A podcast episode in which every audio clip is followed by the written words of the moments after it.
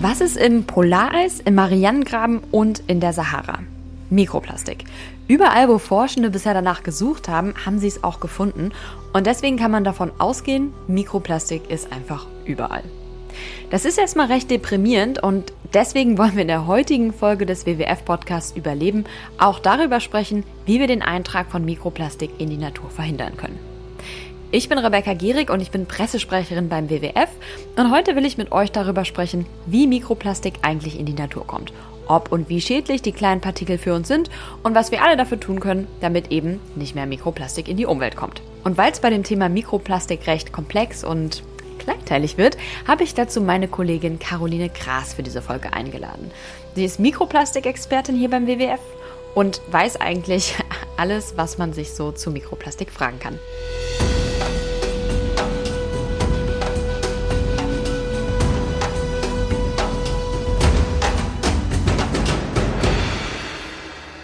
Hi Caro, wie schön, dass du dir Zeit genommen hast. Hi Rebecca, danke schön, ich freue mich auch. Ja, Caro, es gibt ja immer wieder Studien, die haben an den abgefahrensten Orten Mikroplastik gefunden. Hast du so einen Ort oder so einen Fakt zu Mikroplastik, bei dem selbst du als Expertin mal gesagt hast, boah, krass, das hat mich jetzt echt umgehauen? Ja, ich muss zugeben, es äh, kommt nicht mehr so häufig vor, dass mich da wirklich was richtig überrascht, aber es gab tatsächlich zwei Momente. Und zwar zum einen fand ich es richtig krass auf jeden Fall, als man irgendwann festgestellt hat, dass Mikroplastik nicht nur überall da vorzufinden ist, wo Menschen in der Nähe sind, sondern eben auch an den entlegensten Orten, weil dadurch wurde eigentlich klar, dass Mikroplastik überall hinkommen kann und vor allen Dingen auch eben über den Wind zum Beispiel übertragen wird. Das hat mich auf jeden Fall wirklich aufgerüttelt. Und der zweite Punkt war, als mir klar wurde, dass wir wirklich komplett umgeben sind von Plastikprodukten und daraus eigentlich resultiert, dass überall da, wo Plastik in unserer in unserem Alltag ist, eben auch Mikroplastik daraus entstehen kann. Ich glaube, als mir das in der Gänze bewusst wurde, da habe ich dann schon erstmal schlucken müssen. Das glaube ich dir. Bei mir war, bei mir ganz persönlich, da war es die menschliche Plazenta, die ich dann doch äh, ganz schön krass fand. Aber auch die Todeszone vom Mount Everest, wo auch Mikroplastik gefunden wurde. Das hat mich auch ein bisschen von den Socken gehauen. Aber bevor wir klären, wie Mikroplastik eigentlich an diese entlegensten Orte der Welt kommen, erstmal, wie entsteht eigentlich Mikroplastik? Es entsteht nicht nur, sondern es wird auch ganz bewusst so produziert. Man muss sich vorstellen, überall da, wo es Plastikmaterialien, Plastikprodukte gibt, kann Mikroplastik einfach durch die Nutzung abgerieben werden. Ja, also da verwende ich immer gern den, den Begriff Verschleiß. Ja, also wir benutzen etwas, es verschleißt und wenn man da mal genauer nachguckt, Verschleiß bedeutet eigentlich nichts anderes als auch Materialverlust. Alles, was uns umgibt mit Plastik, bedeutet, wir benutzen es und es können sich kleinste Partikel davon davon lösen. Das ist so die eine Sache und aber eben über das Entstehen hinaus muss man auch immer mitdenken, Mikroplastik wird auch bewusst produziert von der Industrie, um es in bestimmten Produkten einzusetzen, also zum Beispiel in der Kosmetik. Hast du für das erste noch ein Beispiel? Also ich denke da gerade an, ich weiß nicht, Schneidebretter, auf denen man sein Gemüse schneidet und ja, eigentlich alles aus Plastik nutzt ja irgendwie ab. Genau, also du hast es eigentlich schon richtig gut gesagt. Das Plastikbrett finde ich nämlich auch wirklich immer faszinierend.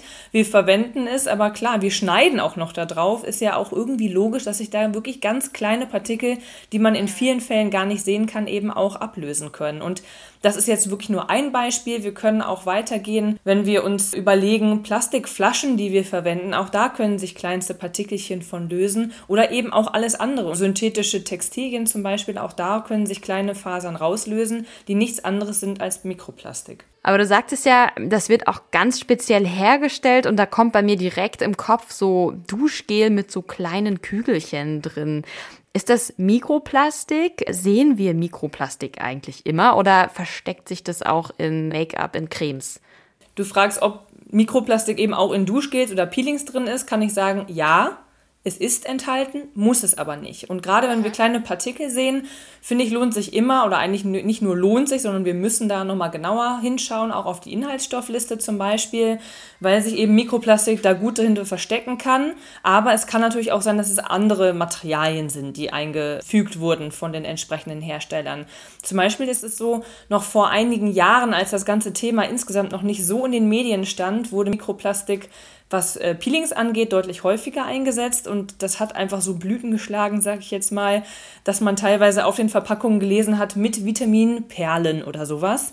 Ob da wirklich vielleicht auch Vitamine zugefügt wurden, das mag ja sein, aber für den ja. Verbraucher war es in erster Linie so das Gefühl, okay, diese kleinen Perlen, die ich da drin sehe, die sind vermutlich die Vitaminperlen. Vielleicht war das auch was ganz anderes und Früher war es oder vor einiger Zeit war das relativ sicher noch PE, aber heutzutage werden auch häufiger andere Materialien eingesetzt, aber das ändert nichts daran, dass Mikroplastik nach wie vor in Kosmetik eingesetzt wird. In meinem Gefühl nach so ein bisschen mehr in den versteckten Bereichen. Und zwar zum Beispiel, wie du eben schon angesprochen hast, in Cremes oder auch in Mascara wird Mikroplastik eingesetzt und das ist zum Beispiel dann auch nicht mehr sichtbar, weil es so kleinteilig ist, dass wir es einfach nicht mehr mit dem bloßen Auge sehen können. Wie kann ich denn dann, wenn ich vorm Regal stehe, die Creme mit den kleinen unsichtbaren Plastikteilchen von der Creme unterscheiden, die kein Plastik enthält? Ja, das ist halt das, was richtig schwierig ist und was auch schwierig gemacht wird, weil ansonsten könnte man ja relativ schnell voneinander unterscheiden und wenn man darauf achtet, das eine Produkt direkt schon mal ausschließen. Also zum einen ist es so, dass es mittlerweile einige Apps gibt, die einen da helfen können, das so zu identifizieren. Ansonsten gibt es auch sonst diverse Ratgeber, auch auf unseren Webseiten kann man einiges dazu sehen. Also so welche Begriffe wie Poli sind immer verdächtig, sage ich jetzt mal. Da sollte man auf jeden Fall nochmal nachforschen. Und der andere Punkt ist, dass Gott sei sei Dank, aber eben auch aufgrund des Mediendrucks oder weil die Verbraucher sich vermehrt dafür interessieren, einige Hersteller auch darauf schreiben, hier ist kein Mikroplastik drin. Das sollte man natürlich allerdings auch mit Vorsicht genießen, denn Mikroplastik ist auch nur ein Begriff und den kann man unterschiedlich definieren.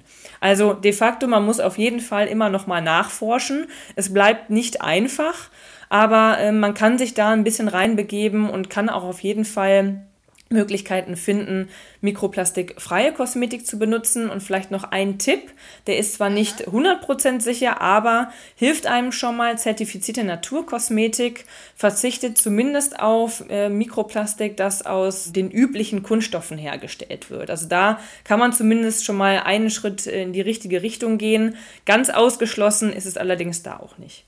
Okay, hast du vielleicht Namen von einem dieser Apps, damit wir uns das gleich installieren können und nicht das nächste Mal wieder ahnungslos vorm Kosmetikregal stehen? Ja, zum Beispiel die App CodeCheck. Die ist ganz gut geeignet. Da kann man diverse Produkte mit scannen und bekommt dann auch ja alle möglichen Infos zu diversen Inhaltsstoffen, auch gar nicht nur auf Mikroplastik bezogen, aber eben auch dazu. Okay, jetzt reden wir ganz viel über Kosmetik, aber was ist denn in Deutschland zum Beispiel mal der größte Eintrag von Mikroplastik? Kommt es tatsächlich aus Duschgels und Mascara? Das bezweifle ich jetzt so ein bisschen. Ja, das ist auch voll gut, dass du nachfragst, weil ich glaube, das ist einfach so ein Thema, also Kosmetik, was bei den Verbrauchern immer sehr gut ankommt, weil es ja irgendwie auch ein komisches Gefühl hinterlässt. Ich schmier mir das auf die Haut. Aber letztendlich ist es eben nicht die größte Quelle und das ist auch ganz wichtig. Eine Studie gibt es, die das mal so grob abgeschätzt hat und da kam heraus, dass die wesentlichen Quellen in Deutschland sowas sind wie Reifenabrieb zum Beispiel. Das heißt, immer wenn man Auto fährt, aber eben natürlich auch andere Fahrzeuge verwendet und sich da Materialien von den Reifen ablöst, ist das auch nichts anderes als Mikroplastik. Dazu kommt das, was ich vorhin auch schon so ein bisschen angedeutet habe, nämlich all das, was uns aus Kunststoff umgibt, kann eben kleine Partikel ablösen. Das heißt, wenn wir uns mal in den Städten umschauen, da wird Kunststoff auch zum Beispiel auf Baustellen eingesetzt oder auf Fahrbahnen oder bei Sport- und Spielplätzen. Und all da kann es zu einer Emission kommen, können sich Partikel lösen und die kommen, kommen natürlich dann auch in die Umwelt. Und das sind sehr wesentliche Quellen die in Deutschland äh, zu den wichtigsten zählen.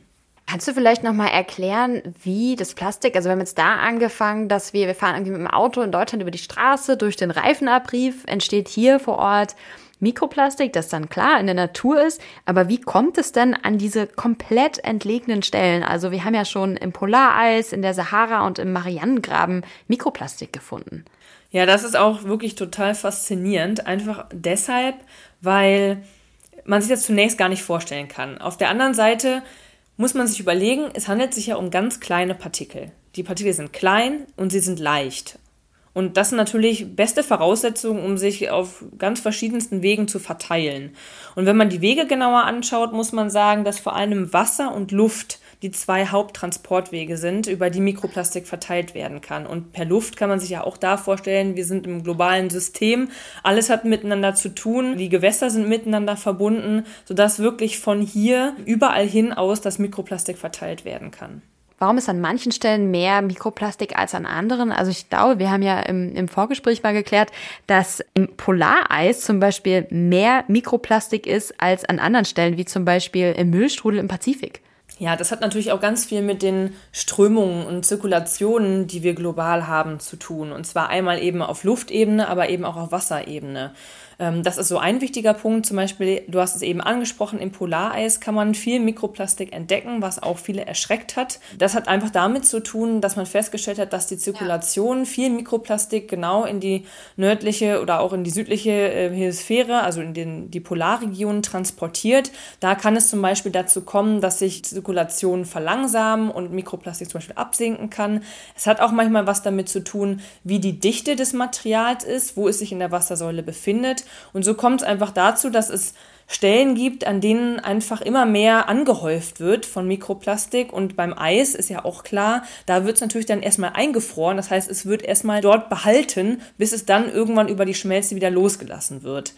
Was aber auch noch dazu kommt, ist, man muss bedenken, dass es eben auch viele Städte gibt, die an Küsten verortet sind. Und dort kann natürlich auch vor allen Dingen viel Mikroplastik eingetragen werden. Das heißt, wenn man jetzt in küstennahen Regionen in den Gewässern zum Beispiel schauen würde, würde man garantiert deutlich mehr Mikroplastik finden, als jetzt eben in den ganz entlegenen Regionen. Mikroplastik ist einfach überall in der Natur.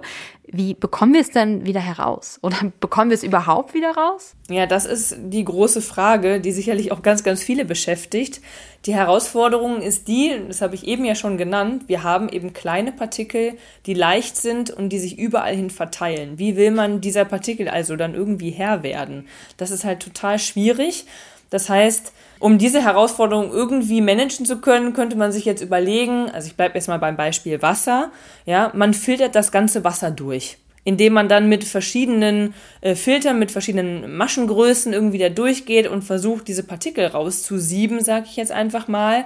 Aber ich glaube, da wird relativ schnell klar, das ist total das verrückte Unterfangen. Und selbst wenn das irgendwie möglich wäre, muss man natürlich auch bedenken, das ist ein Lebensraum, da leben Tiere und, und sind Organismen drin und die würden natürlich alle auch davon beeinflusst oder auch beeinträchtigt werden. Das heißt, ich würde jetzt einfach mal behaupten, man kann Mikroplastik so nicht aus der Natur rausholen und man muss eigentlich viel früher ansetzen.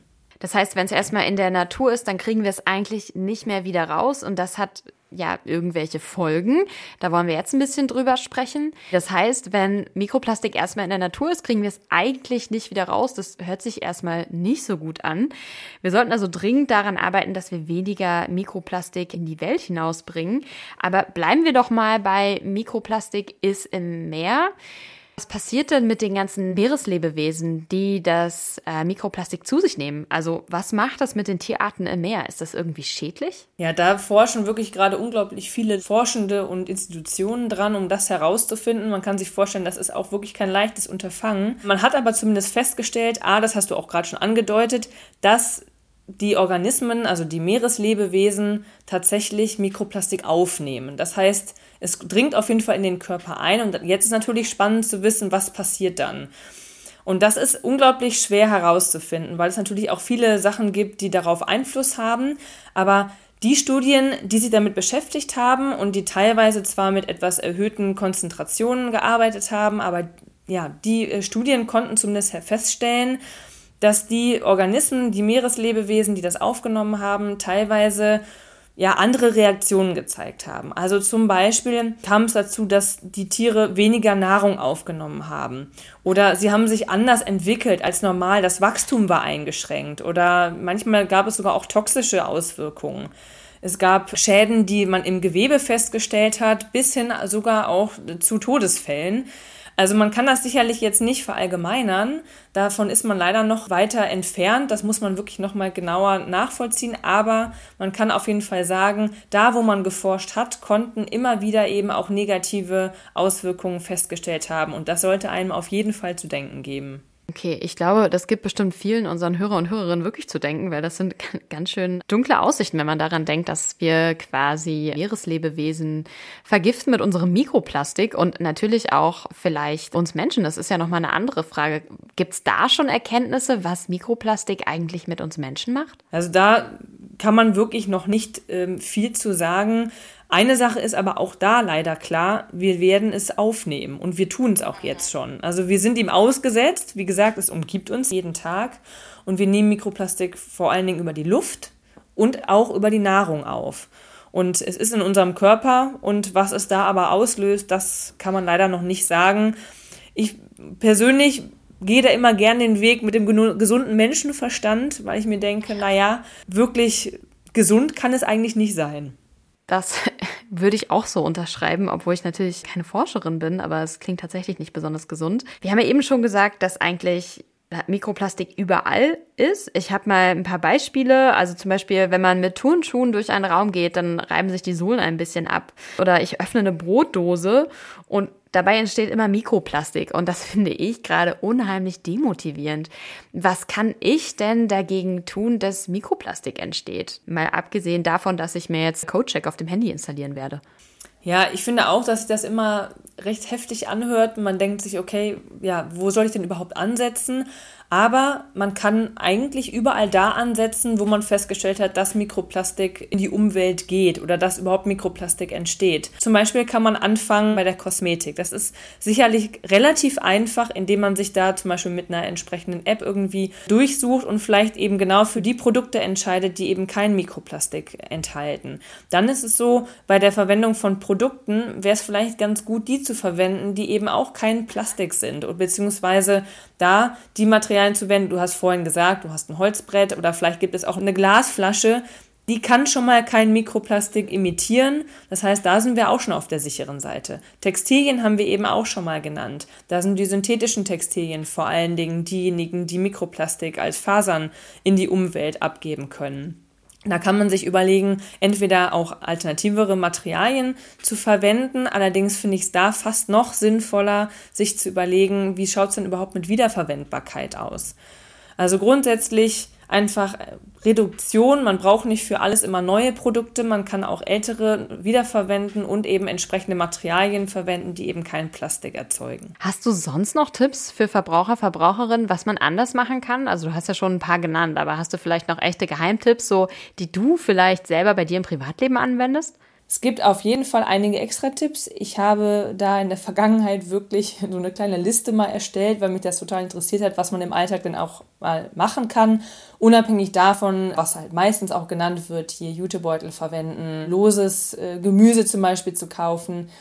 Und ja, so als Special-Tipps würde ich zum Beispiel sagen, einmal wirklich auf Mülltrennung zu achten, das ist wirklich wichtig. Und da vor allem auch beim Biomüll. Also viele Leute packen halt wirklich noch Plastikverpackungen mit in die Biotonne und das ist wirklich nicht gut, weil da läuft es Gefahr, auch wirklich in die Umwelt zu gelangen und vor allen Dingen als Mikroplastik, weil das eigentlich raussortiert wird, aber das kann natürlich auch nicht immer 100% garantiert werden. Beim Bioabfall wirklich darauf achten, man kann das gerne auch in Plastiktüten sammeln, aber es ist doch wirklich kein Problem, einfach die Plastiktüte über dem Biomülleimer auszuschütten und den also Biosachen in die Biotonne und dann die Plastiktüte einfach in die äh, Wertstofftonne.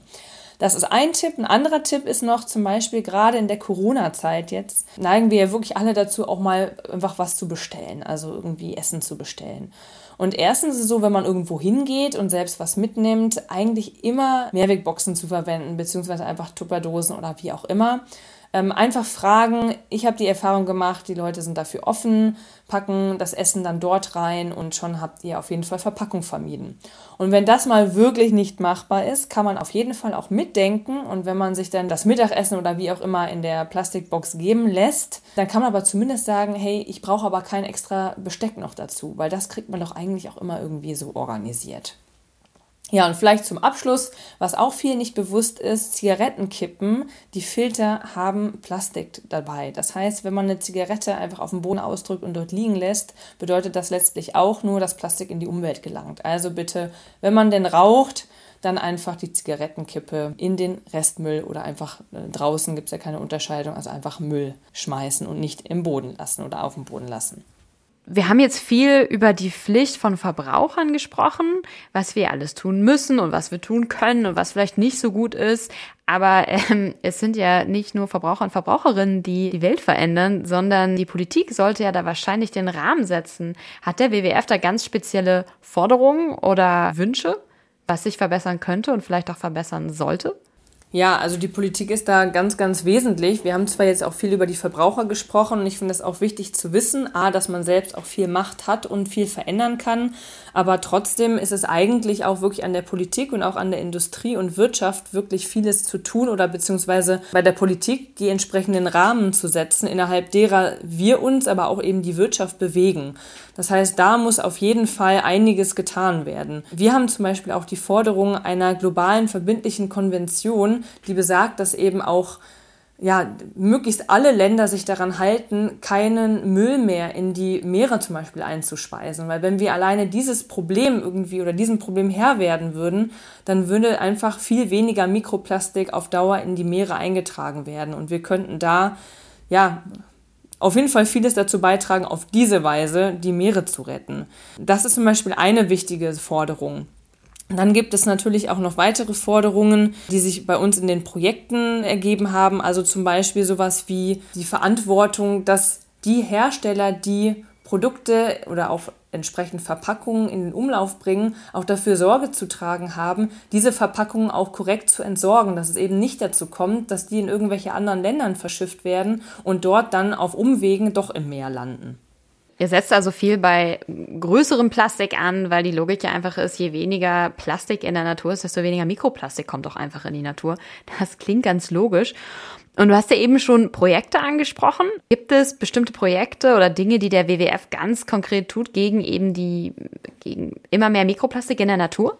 Ja, überall da, wo wir, wir vermeiden, dass Plastik genutzt wird und dass Plastik in die Umwelt gelangt, verhindern wir eigentlich auch automatisch, dass Mikroplastik in die Umwelt gelangt. Ich finde, das ist ganz wichtig, weil wenn man sich das bewusst macht, merkt man, wie viel Hebel man eigentlich hat. Das heißt, da gibt es einige Projekte, wo der WWF aktiv ist. Da haben wir zum Beispiel Projekte in Asien, wo wir versuchen, den Eintrag von Plastikmüll an der Quelle zu stoppen. Also dort, wo auch viel hin exportiert wird, dass dort eben nicht mehr der Müll in die Meere gelangt. Da gibt es Modellprojekte, wo versucht wird, auch mit, äh, mit Mülltrennung zu arbeiten. Dann gibt es es hier lokal in Deutschland zum Beispiel ein Geisternetze-Projekt, was auch sehr, sehr spannend ist, wo man versucht, auf umweltverträgliche Art und Weise Geisternetze, also verloren gegangenen Fischernetze in der Ostsee zu bergen, die nämlich aus Kunststoff sind und so natürlich auch auf Dauer immer wieder Mikroplastik in die Ostsee abgeben. Und das heißt, wenn man die bergt, dann kann man natürlich da auch schon eine wichtige Quelle stoppen.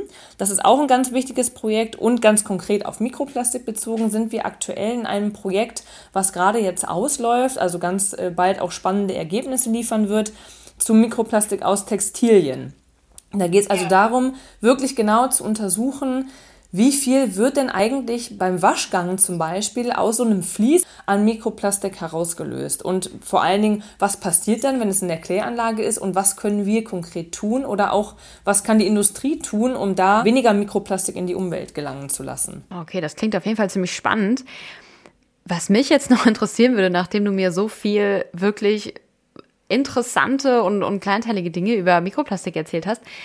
Wie gehst du als Mikroplastik-Expertin eigentlich durch die Welt? Hat das, seitdem du an dem Thema arbeitest, dich so ein bisschen verändert, deine Augen so ein bisschen geöffnet?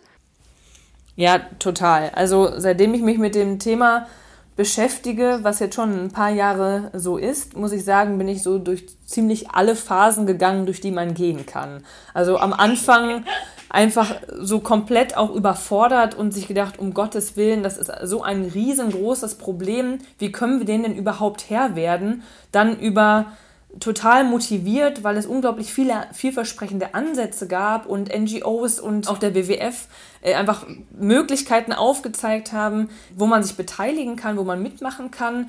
Dann aber auch wieder, oh Gott, vieles ist doch vielleicht gar nicht so vielversprechend. Also ich bin da durch alles durchgegangen und habe mich Gott sei Dank jetzt so eingependelt, sage ich, und das ist auch relativ nachhaltig, dass ich das Gefühl habe, ja, es ist eine große Herausforderung und wir müssen die unbedingt sehr zeitnah angehen, also jetzt. Aber es gibt auch Möglichkeiten, darauf Einfluss zu nehmen. Und diese Möglichkeiten liegen eben nicht nur auf Ebene der Industrie, sondern sie liegen auch bei uns in der Hand, ohne da die Verantwortung auf uns oder auf die Verbraucher abzuschieben, aber wir können eben etwas tun. Ich glaube, das ist eine gute Sicht auf diese Sache, ohne sich dieser Problematik komplett zu ergeben. Also die Lage ist ernst, aber wir können noch einiges tun und wir sollten auch einiges tun. Ich muss sagen, am Anfang unseres Gesprächs war ich äh, ein bisschen demotiviert der Lage gegenüber und habe gedacht, oh Gott, überall ist Mikroplastik und das ist wirklich schlimm und wir können da gar nichts mehr gegen tun. Ich finde es weiterhin schlimm, dass so viel Mikroplastik in der Natur ist, aber ich habe neue Hoffnung geschöpft und weiß, dass wir doch alle zusammen noch was verändern können und Änderungen in unserem Alltag machen, um einfach weniger Mikroplastik zu produzieren. Da war einmal die App CodeCheck, die ich mir jetzt auf mein Handy holen werde und Produkte einfach checken werde, ob da Mikroplastik drin ist oder nicht und einfach mich mit weniger Plastik umgeben. Also je weniger Plastik, desto besser eigentlich. Ich glaube einfach grundsätzlich sein Konsumverhalten so ein bisschen nochmal zu überblicken und vielleicht nicht auf alles reinzufallen, was einem die Industrie versucht zu verkaufen, sondern sich überlegen, brauche ich das wirklich oder kann ich vielleicht auch eine ältere Version verwenden. Das ist, glaube ich, ein wichtiger Punkt. Und es gibt noch viele andere Wege. Da kann man sich bei uns auch auf der Webseite wwf.mikroplastik zum Beispiel auch erkundigen. Und ich kann auch noch einen weiteren Tipp geben. Ich habe eben das Projekt angesprochen, in dem wir tätig sind zu synthetischen Textilien. Das heißt Textile Mission also textile Mission. Und ja, das endet eben bald und da wird es auch nochmal ganz wichtige und spannende Erkenntnisse geben. Also wen das interessiert, der kann auch gerne da auch nochmal auf der Webseite bei uns gucken oder auf Textile Mission und sich da auch nochmal inspirieren lassen. Das klingt richtig gut. Ich glaube, die Links, sobald sie dann verfügbar sind, packen wir auf jeden Fall in die Show Notes. Und wir haben heute einiges gelernt. Einmal, dass aus großem Plastik irgendwann Mikroplastik wird. Das heißt, wenn wir Mikroplastik verhindern wollen, dann müssen wir weniger Plastik einfach produzieren und weniger Plastik verwenden. Caro, ich danke dir sehr für dieses Gespräch. Es hat mir großen Spaß gemacht. Dankeschön, tschüss. Ich hoffe, dass viele unserer Hörer und Hörerinnen ein bisschen was aus dem Gespräch mitgenommen haben. Mein Name ist Rebecca Gehrig und ich freue mich, dass ihr eingeschaltet habt. Macht's gut, ciao.